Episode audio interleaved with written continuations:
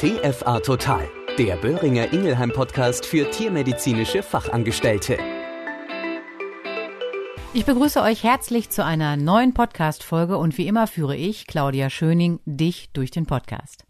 Ganz ehrlich, Migränepatienten unter uns kennen das und auch das ein oder andere alkoholische Getränk zu viel kann dazu führen, dass uns nach einer berauschenden Party am nächsten Morgen mächtig der Kopf weh tut. Aber es gibt auch Erkrankungen, die weder mit einer Migräne noch mit Rauschmitteln in Verbindung stehen und schon gar nicht bei unseren geliebten Fellschnauzen. Das Krankheitsbild der Epilepsie ist sehr vielfältig und auch die Klinik, also die Symptomatik, die die betroffenen Tiere zeigen, ist nicht immer schwarz oder weiß. Aber gehen wir der Reihe nach vor. Was genau ist die Epilepsie? Die Epilepsie ist eine Erkrankung, die durch immer wieder auftretende Krampfanfälle, epileptische Anfälle gekennzeichnet ist. Diese Anfälle werden durch eine andauernd veränderte Erregbarkeit der elektrischen Aktivität des Gehirns verursacht. Das hört sich schon sehr kompliziert an. Du kannst dir das wie ein immer wieder auftretendes Gewitter im Kopf mit Blitz und Donner vorstellen. Das Gehirn ist die zentrale Schaltstelle. Da sind wir uns einig. Hier werden alle Informationen der Sinnesorgane und des Nervensystems verarbeitet.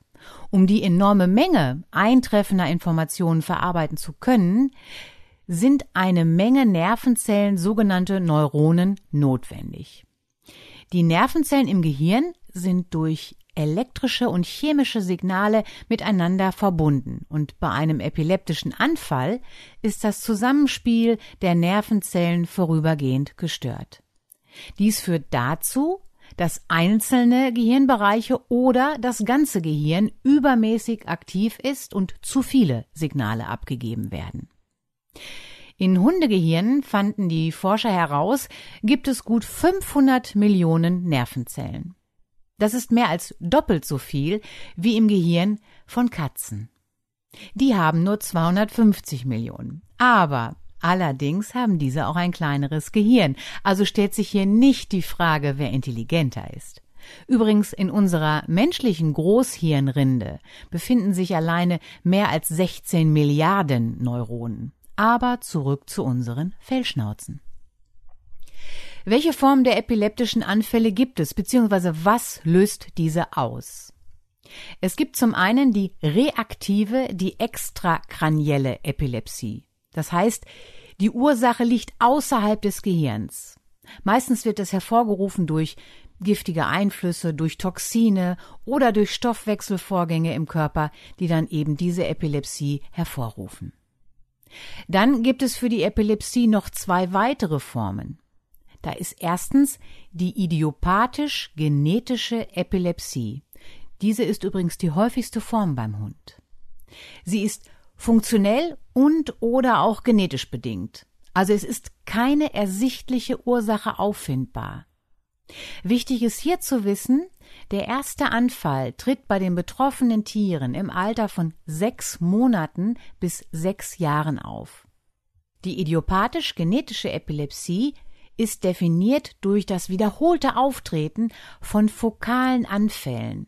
Das soll heißen, vielleicht Zuckungen einzelner Gliedmaßen, einseitige Krämpfe oder laufende Wiederholungen bestimmter Bewegungen und oder natürlich generalisierten epileptischen Anfällen, bei denen der gesamte Körper des Tieres dann krampft. Häufig liegt eine genetische Prädisposition vor. Das heißt also eine erblich bedingte Veranlagung. Ebenso liegt meist eine lebenslange Erkrankung vor, welche auch nicht heilbar ist. Das ist ganz wichtig in der Tierhalterberatung. Eine mögliche Ursache ist häufig ein Ungleichgewicht zwischen erregenden und beruhigenden Einflüssen im Gehirn. Die zweite Form der Epilepsie, das ist die symptomatisch intrakraniell bedingte Epilepsie. Das heißt, hier liegt die Ursache im Gehirn, also intrakraniell. Sie wird hervorgerufen durch eine Veränderung der dort im Gehirn befindlichen Strukturen. Diese ist häufig anzutreffen bei älteren Patienten. Hervorgerufen wird sie unter anderem auch durch Entzündungen, durch Tumore oder Infarkte oder auch Anomalien oder aber auch durch einen gestörten Gehirnstoffwechsel, nur um einige Faktoren zu nennen. Auch eine Infektion mit dem kaninen Staupe-Virus des Hundes kann zu Veränderungen im Gehirn führen und eine Epilepsie auslösen. Nochmal wieder ein Argument, die Hunde dagegen impfen zu lassen.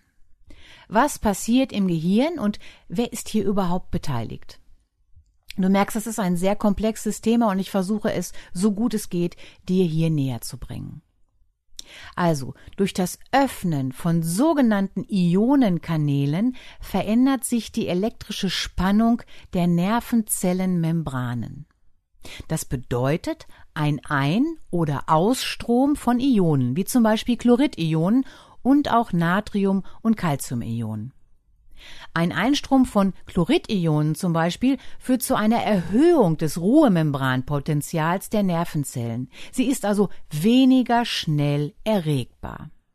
Ein Natrium- und Calciumioneneinstrom wiederum senkt das Ruhemembranpotenzial. Sie ist dadurch schneller erregbar bzw. das Erregungspotenzial steigt.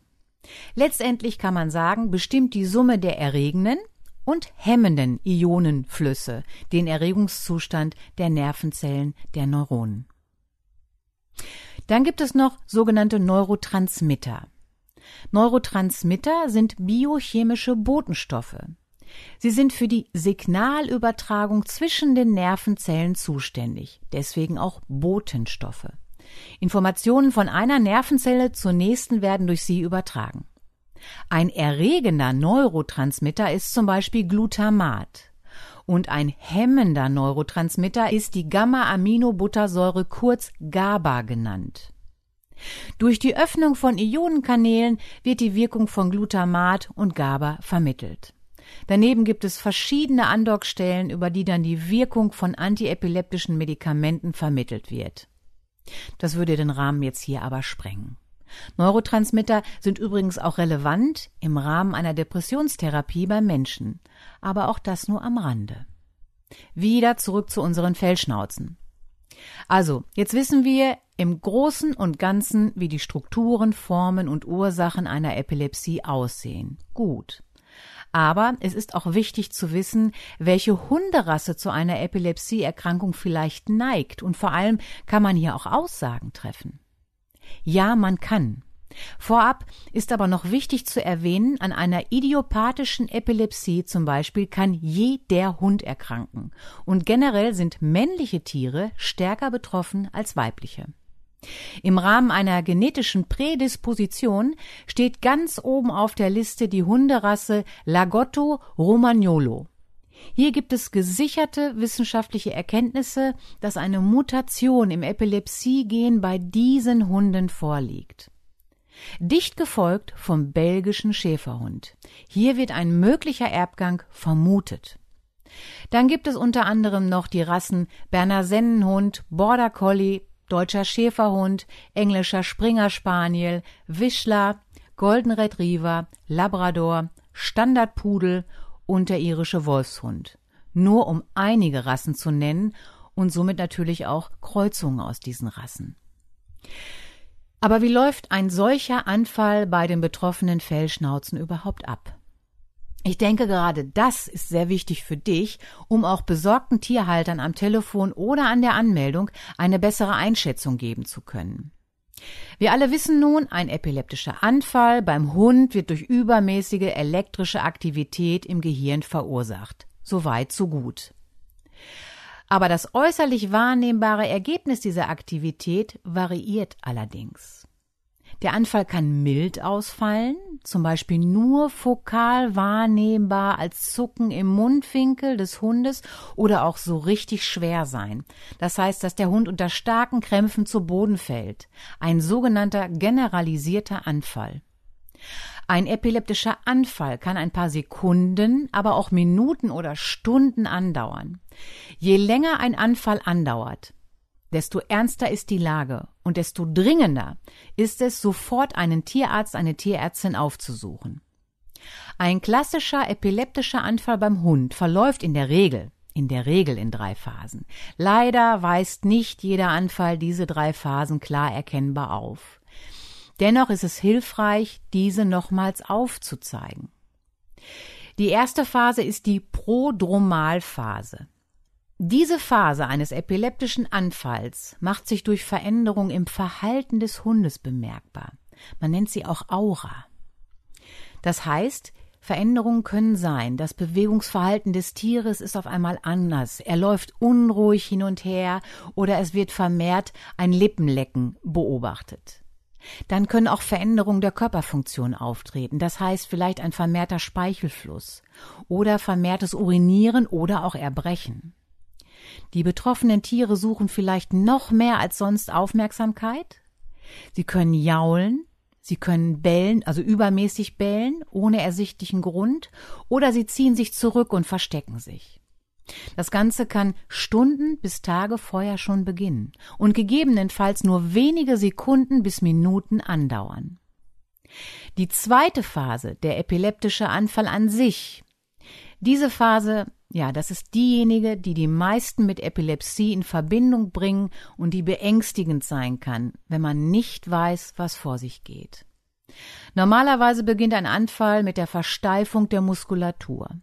Es kann sein, dass der Hund zu Boden gleitet oder fällt und mit ausgestreckten Beinen und zurückgerecktem Kopf, also wirklich nach hinten, auf der Seite liegt. Anschließend kann er mit den Beinen steif zuckende oder auch paddelnde Bewegungen machen, die wie Laufbewegungen aussehen. Der Hund kann zittern, stark speicheln oder auch Lautäußerungen von sich geben, wie bellen oder winseln. Auch starkes Aufeinanderschlagen des Ober- und Unterkiefers wird häufig beobachtet. Die meisten Hunde atmen auch außerdem schneller und heftiger. Es ist wichtig, sich klar zu machen, dass der Hund während eines Anfalls bewusstlos ist und nicht mitbekommt, was geschieht, selbst wenn seine Augen geöffnet bleiben. Bitte teile das dem Tierhalter nochmal mit Nachdruck mit. Auch wenn es für den Besitzer sehr bedrückend sein kann, zuzusehen, der Hund hat während des Anfalls keine Schmerzen. Ein ganz wichtiger Hinweis. Dann ist es sicherlich sehr relevant auch zu wissen, in welchen Abständen kommen epileptische Anfälle beim Hund, wenn ich ein betroffenes Tier habe. Die epileptischen Anfälle sind in der Regel kurz, das heißt unter zwei bis fünf Minuten, können aber wiederholt auftreten. Soll heißen, in schweren Fällen treten zwei oder mehrere Anfälle innerhalb von 24 Stunden auf. Das nennt man dann sogenannte Clusteranfälle oder zeigen eine lebensbedrohliche Dauer von mehr als fünf Minuten. Das wäre der Status Epilepticus. Die dritte Phase, das ist die postiktale Phase, die Nachphase. Die zeichnet sich dadurch aus, dass wenn der Anfall vorüber ist, kann das Tier noch für eine gewisse Zeit bewegungslos auf dem Boden liegen, bevor es wieder aufsteht. Bei den meisten Hunden ist es normal, dass sie anschließend Veränderungen in ihrem Verhalten zeigen. Zu diesen Veränderungen, die wenige Minuten oder einige Tage andauern können, gehören zum Beispiel, dass sie desorientiert sind, einen taumelnden Gang aufweisen, was dazu führt, dass der Hund gegen Möbel und Gegenstände im Haus oder in der Wohnung läuft. Die Tiere haben einen übermäßigen Durst und Hunger und sie können auch eine unkontrollierte Darm- und oder Blasenaktivität aufweisen. Sie haben eine Muskelschwäche und in einigen Fällen kommt es sogar zu einer temporären, also vorübergehenden Blindheit. Merke dir bitte, das betroffene Tier ist gerade nach einem Anfall, Status Epilepticus, hochgradig erschöpft und gestresst. Wissenschaftlich wurde ebenfalls nachgewiesen, dass jeder Anfall die kognitiven, also die geistigen Fähigkeiten des betroffenen Tieres unter Umständen stark beeinträchtigen können. Deshalb ist auch der Beginn einer frühen Therapie unter anderem so essentiell wichtig. Und damit kommen wir auch schon zum Thema, welche Therapieoptionen gibt es.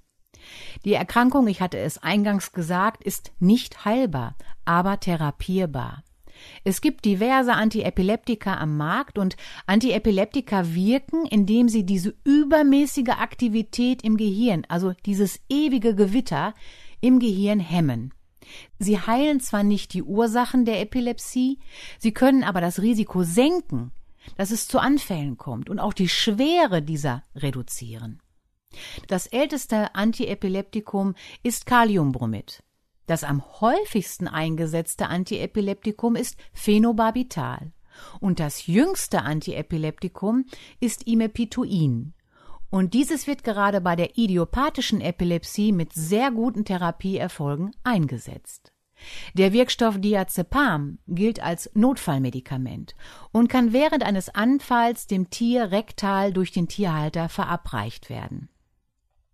Auch sogenannte MCTs, das sind mittelkettige Fettsäuren im Futter, sind eine gute Therapieergänzung. Wichtig ist mir auch hier nochmal zu erwähnen, ein generalisierter epileptischer Anfall ist ein Notfall und sollte umgehend vom Tierarzt behandelt werden. Auch ein fokaler Anfall, also vielleicht ein leichtes Zucken im Mundwinkel oder im Maulwinkel, kann sich zu einem solchen generalisierten epileptischen Anfall entwickeln. Jetzt zu deiner Rolle. Was gibst du dem Halter an die Hand? Bitte als oberstes Gebot Ruhe bewahren. Ja, es sind sehr, sehr beklemmende Momente, seinen krampfenden Liebling so zu sehen. Trotzdem ist gerade das der erste wichtige und richtige Schritt. Alle Gegenstände im Umfeld des Tieres sollten entfernt werden, damit dieses sich nicht verletzen kann. Bitte auch nicht versuchen, die Zunge hervorzuziehen. Die Tiere verschlucken sie nicht, könnten aber unbewusst den Menschen beißen. Wichtig für die Diagnostik, Therapie und das Monitoring ist es, die zeitliche Dauer des Anfalls zu messen und am besten alles auf dem Handy zu filmen und der Tierärztin, dem Tierarzt vorzuspielen. Ist die Epilepsie bestätigt, ist es ebenso wichtig, ein Epilepsie-Tagebuch zu führen. Das Royal Veterinary College in London, eine international renommierte Universität für Tiermedizin, hat eine kostenlose App das ist die RVC Epilepsie Tracker App für Haustiere entwickelt.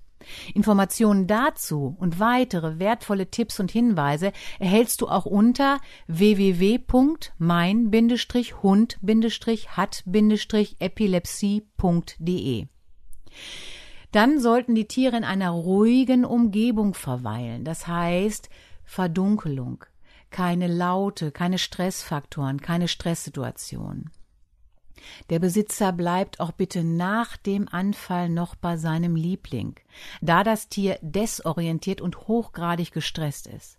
Zum Vergleich für dich, er hat gerade mental und körperlich einen Marathon absolviert. Zum Vergleich für dich, der Hund oder das betroffene Tier hat gerade mental und körperlich einen Marathon absolviert. Bei Verdacht auf eine epileptische Erkrankung sind gerade Handyaufnahmen von Verhaltensveränderungen jeglicher Art ein wertvolles Tool zur Diagnosefindung für die Tierärztin, für den Tierarzt. Die Abklärung sollte auf einer ausführlichen Anamneseerhebung, einer neurologischen Untersuchung und Laboruntersuchung sowie auf der Durchführung einer MRT-Untersuchung und Gehirn- und Rückenmarksflüssigkeitsanalyse basieren.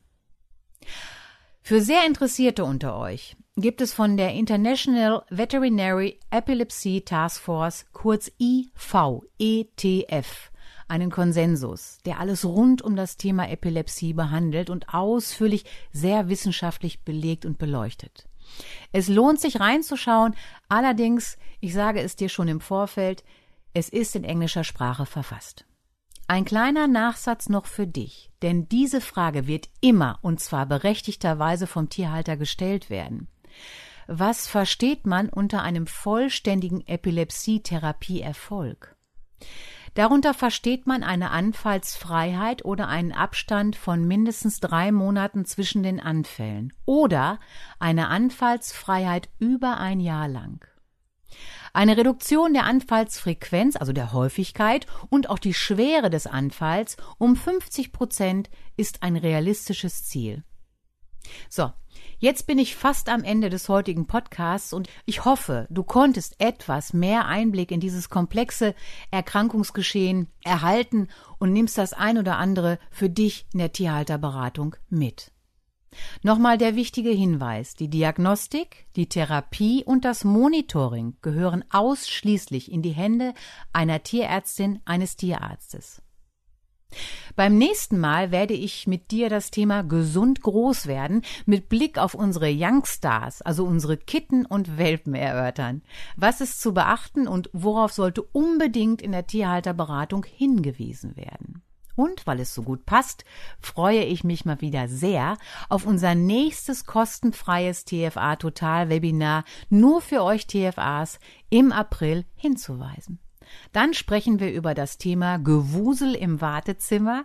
Achtung, die jüngsten Wilden kommen.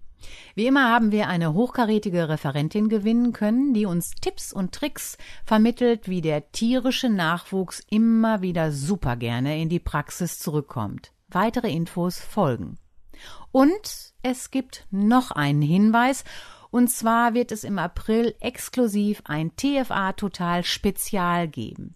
Eine einzigartige Live-Veranstaltung nur für TFAs mit einer exklusiven und versierten Spezialistin aus dem Bereich Hauterkrankungen bei Hund und Katze.